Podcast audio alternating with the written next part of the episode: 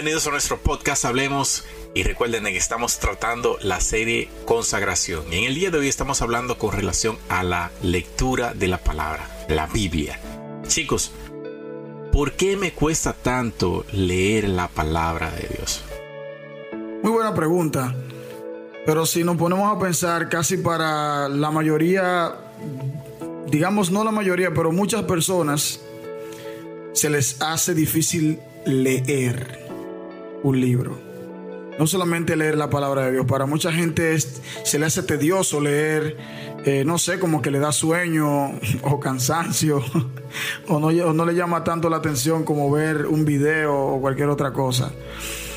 Pero nosotros que estamos en el mundo del Evangelio, en el mundo cristiano, debemos entender que la lectura de la palabra no es, un, no es una opción. La lectura de la palabra no es una opción. Eh, se nos hace dificultoso leer porque primero no tenemos un hábito quizás para la lectura, segundo porque por esta naturaleza pecaminosa, caída que uno tiene, es mucho más fácil hacer lo que no nos conviene que lo que sí nos, lo que, lo que sí nos conviene. Eh, es más fácil yo perder el tiempo y estar desenfocado que yo aprovechar el tiempo y enfocarme. Es una pregunta que yo siempre me he hecho. ¿Por qué es tan difícil mantenerse enfocado? ¿Por qué es tan complicado hacer las cosas que nos convienen y dentro de ellas está la palabra de Dios? O sea, cuando nosotros vamos a 2 de Timoteo 3, 16 al 17, dice que toda escritura es inspirada por Dios y útil para enseñar, para reprender, para corregir, para instruir en justicia a fin de que el hombre de Dios sea perfecto, enteramente instruido para toda buena obra.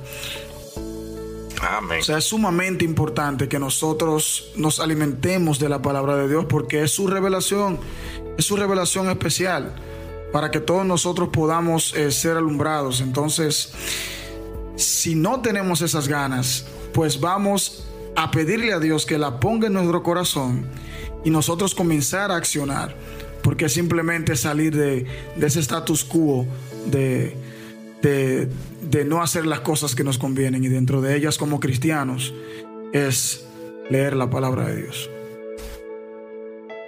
Moisés. El, que no anda en luz es difícil que las cosas de la luz le sean de provecho. Em, wow, wow, wow, wow. al paso, ah, al paso. el que no está en la luz, este, cosas de esa magnitud, eh, se le hace sumamente difícil. O sea, eh, ¿por qué se me hace tan difícil leer la palabra? La palabra es el alimento para el espíritu de, de nosotros, es el alimento para el espíritu de nosotros. Y cuando no estamos viviendo por el espíritu, es difícil que nos guste algo que es espiritual. Sí, entonces, para que. No sé si este versículo está bien, pero dice: para los que están en el espíritu, las cosas del espíritu no les son provechosas. Eh, y yo creo que eso es, que no, no tiene pasión o está en el espíritu, o sea, lo que es del espíritu, no le va a ser afines, va a tener una afinidad. Pero mire qué contradictorio es, porque todo aquel que lee poco la palabra es el que más quiere estar cerca de Dios el que más quiere de Dios, el que más quiere tener una. Sí, brother. Hay mucha gente que quiere usar como un Perdonen que esto es un tema devocional, pero yo creo que estamos a punto de entrar en un debate. Bueno, varón. o sea, ¿sabe que hay personas que, que leen poco, pero son los que más revelación quieren? Hay personas que leen poco y son los que más eh, quieren entender la voluntad de Dios para la vida de ellos. Entonces, o sea, Jesús dijo, escudriñar las escrituras, porque a mí me parece que en ella, ella dan testimonio de mí. Entonces Jesús dijo, a mí me da como una, una pizca, como que la revelación de quién soy yo está en ella. Entonces, o sea, no me, cuesta leer la Biblia porque no, no estoy en el Espíritu, estoy viviendo fuera del espíritu y me es provechoso cuando no estoy en el espíritu. O sea, eh, pero es como decía Raibel, también en lo humano, es difícil para la gente concentrarse en leer un libro. Eh, pero hay muchas opciones, señores. La Biblia está en audiolibro. Siri te la puede leer para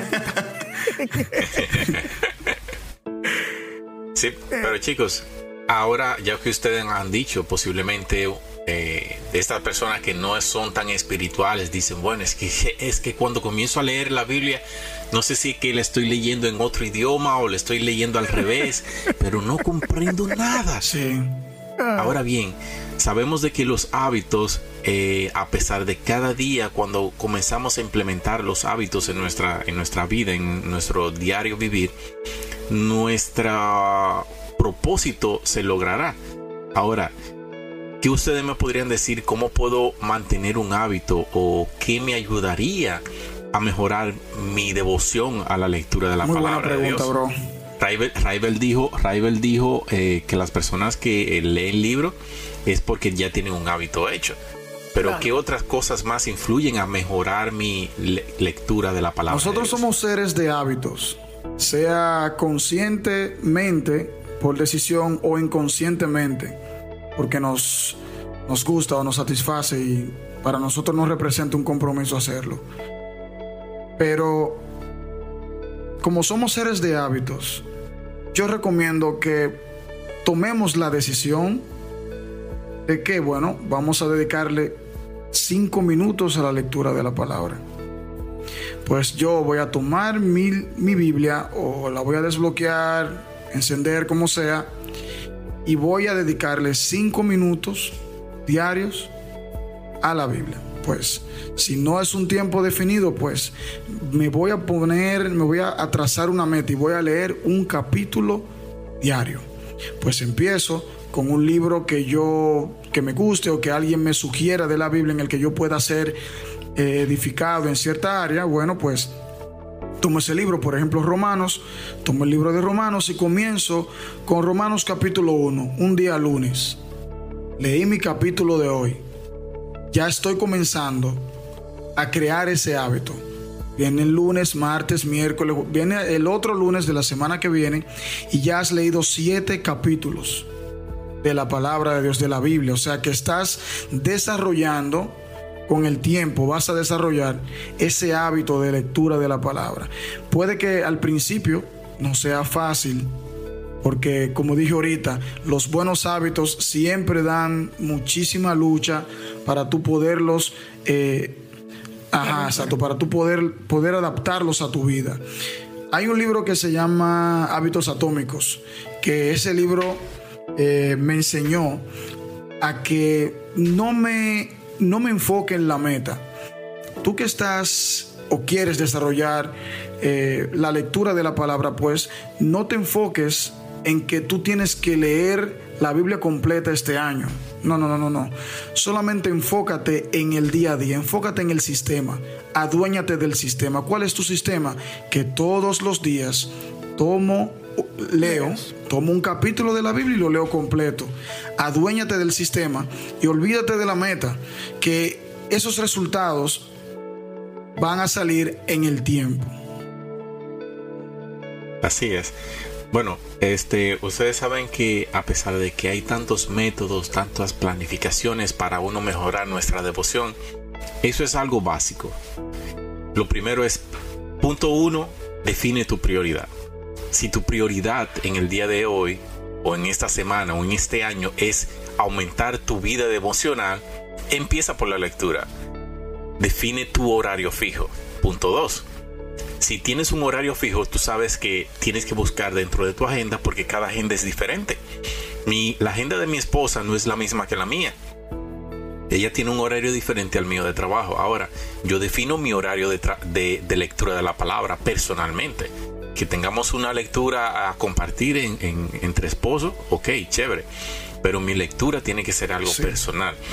Eh, eh, otro punto que podemos decir es definir un horario fijo y buscar ayuda también, como, como había dicho River, con relación a personas que ya tienen experiencia, sea un líder superior, sea el pastor, sean otros, otros medios. Y en el día de hoy tenemos muchísimas maneras de cómo estudiar la palabra y ser constante en esto. Ejemplo, la YouVersion eh, ofrece una gran cantidad de maneras de cómo uno puede leer la palabra, de mantenerse cada día leyendo la palabra de Dios, a pesar de que si te llegan las notificaciones, trata de definir ese horario fijo para meditar, no simplemente de leerlo para salir de paso.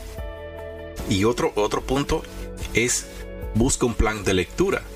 Eh, no trates de, entrar en lo que es la, genealogía o de los planes de Génesis y comenzar a desarrollar todo eso porque al fin y al cabo no vayas a llegar al, al capítulo 4 porque es mucha profundidad en la que hay en ella.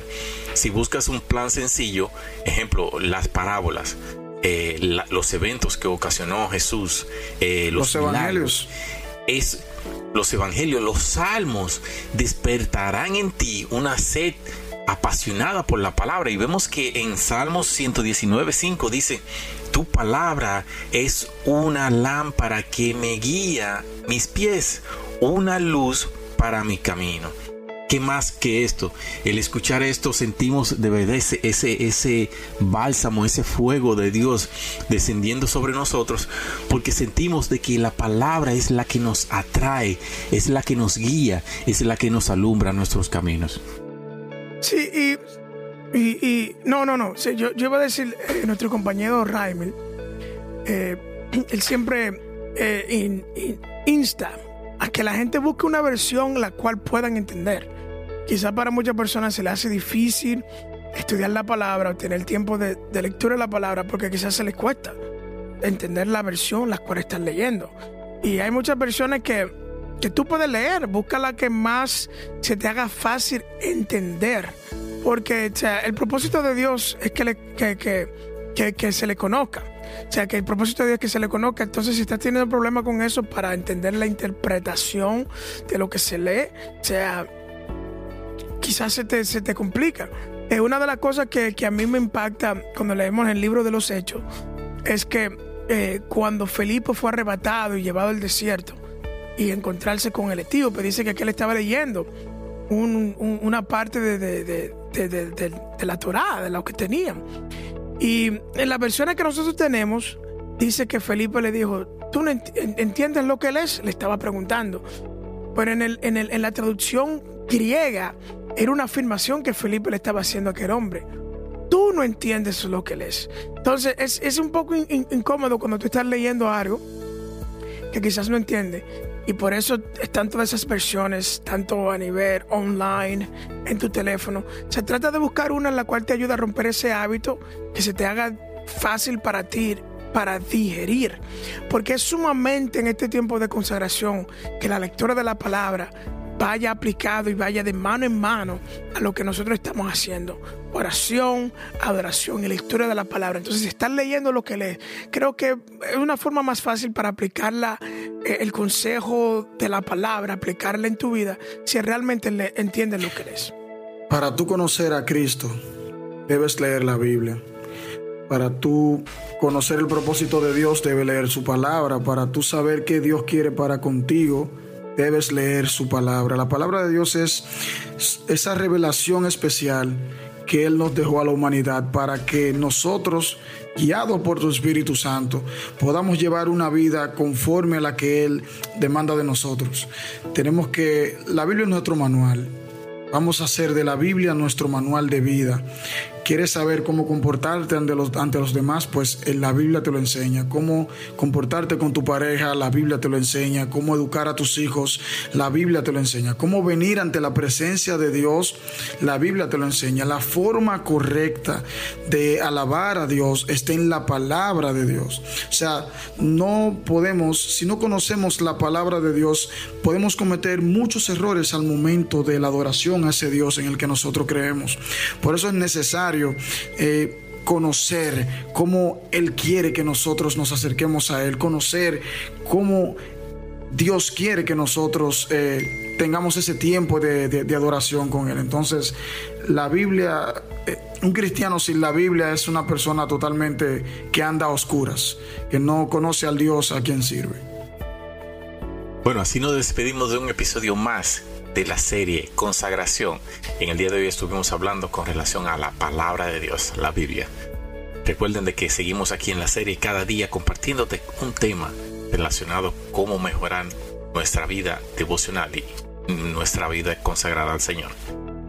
Hasta la próxima. Bye bye.